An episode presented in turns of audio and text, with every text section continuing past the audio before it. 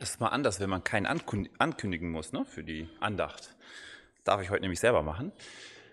Ähm, und bekanntlich ist Vorfreude die größte Freude, sagt man so jedenfalls. Und ich denke, das kennen wir alle, wir erleben es häufig. Und gerade so in der Urlaubszeit oder auch so kurz vor der Urlaubszeit geht es ganz vielen Menschen so. Ja, nur noch zwei Wochen sind ja Ferien, das heißt, die Urlaubszeit geht hier jetzt auch irgendwie zu Ende.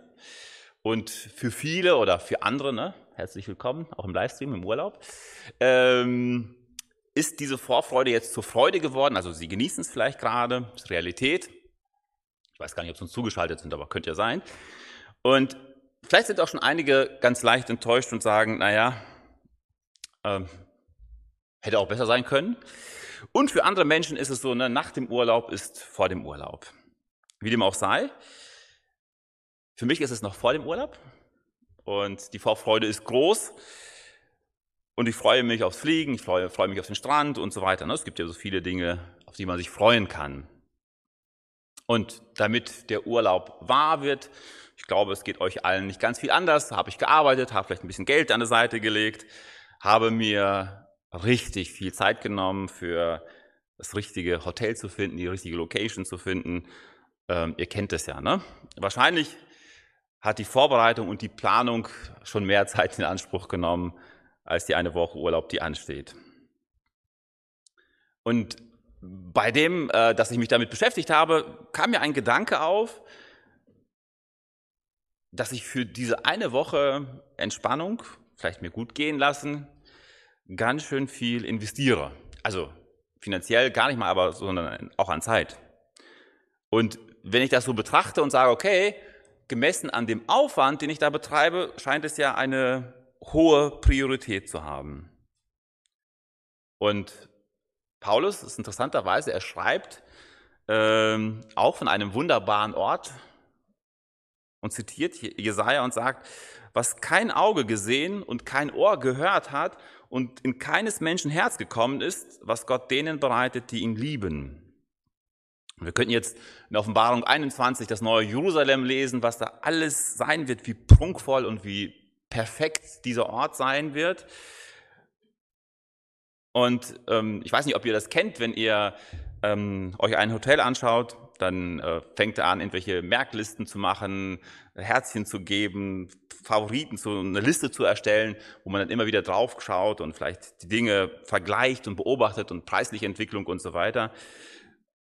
Wir würden sehr bald feststellen, wenn wir jetzt das neue Jerusalem dazu packen würden, ähm, das wird irgendwie immer ganz weit oben sein im Ranking. Es wäre irgendwie der beste Ort, die beste Destination, die wir erreichen können und das Preis-Leistung außergewöhnlich. Außergewöhnlich. Im Preisvergleich unschlagbar, weil schon bezahlt. Schon bezahlt. Und äh, ich habe gerade so ähm, die Lieder verfolgt und ähm, ja, der neue Tag beginnt und ich freue mich, freue mich Herr auf dich. Ähm, okay, ich freue mich auf den Urlaub, ich freue mich auf das Zusammensein mit meinem Herrn im Bilde gesprochen. Oder du bist meine Zuflucht für immer. Also ein geschützter Ort, etwas äh, Wunderbares. Oder ich kann mir keinen anderen Ort vorstellen, wo ich lieber wäre, ja, als in deinem Arm. Also, wow. Also schon viel, was wir da gerade gesungen haben, wenn ich das einfach mal alles auf, auf diesen einen Ort beziehe. Aber der Volksmund sagt ja, der Volksmund sagt ja, was nicht kost, nichts kostet, ist auch nichts wert. Und ist das so? Also, ja, um dort zu sein, wird von uns kein Preis gefordert, aber dafür Unvorstellbares geboten. Ist das dann eine Täuschung?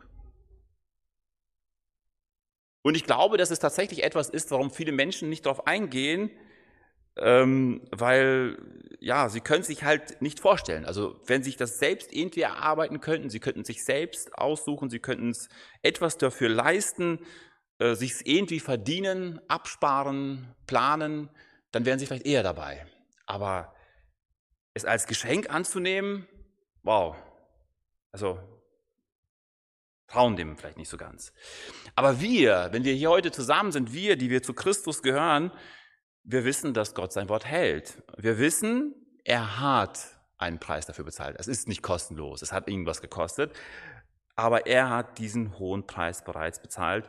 Und wir wissen, dass uns dort nicht eine unbegrenzte, äh, nicht eine begrenzte Zeit erwartet, sondern eine unbegrenzte. Wir wissen, dass wir dort nicht nur Hotel mit Frühstück kriegen, sondern wir kriegen dort all inclusive. Und wenn man liest, was das bedeutet, dann ähm, kann man eigentlich nur noch mit den Ohren schlackern, weil das können wir uns alle nicht vorstellen. Das können wir uns auch nicht bunt und schön genug ausmalen.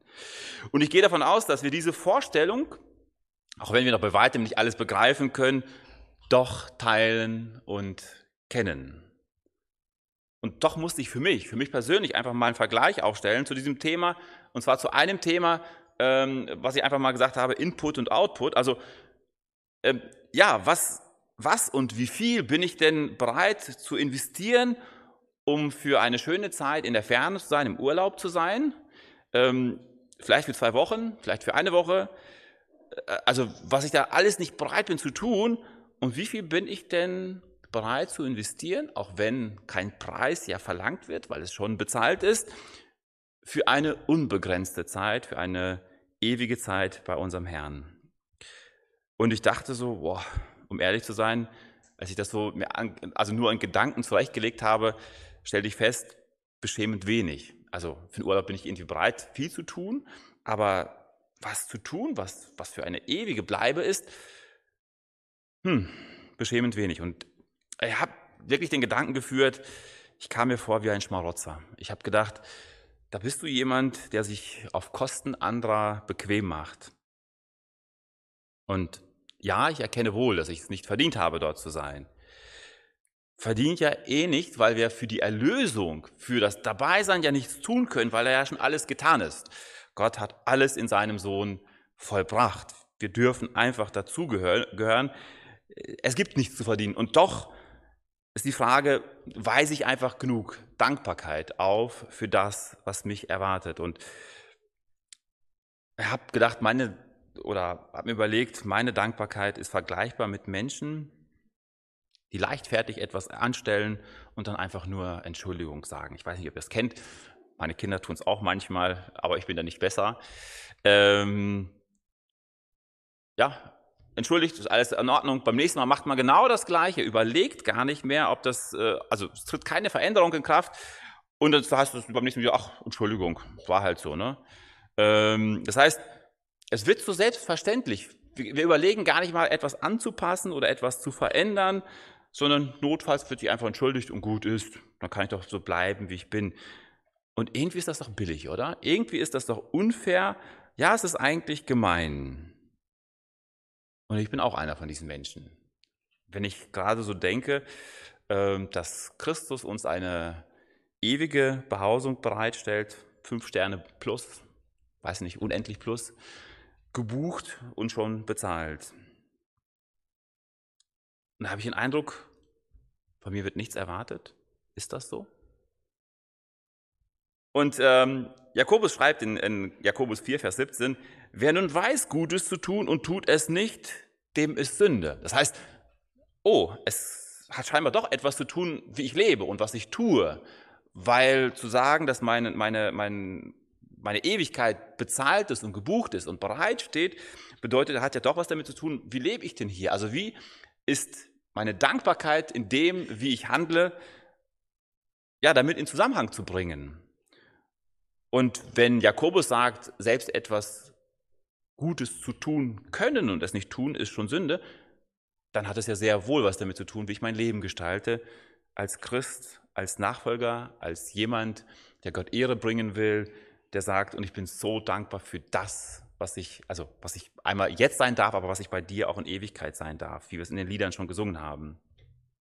Die Schrift fordert von uns nicht, uns unser Heil selbst zu organisieren. Nein, das geht auch gar nicht. Doch die Schrift fordert uns so zu leben, als ob wir uns jetzt schon auf den ewigen Urlaub freuen und uns darauf vorzubereiten. Und dass das sichtbar wird, dass wir uns darauf freuen. Das fordert die Schrift. Und in diesem Sinne, schöne Urlaubsvorbereitungszeit.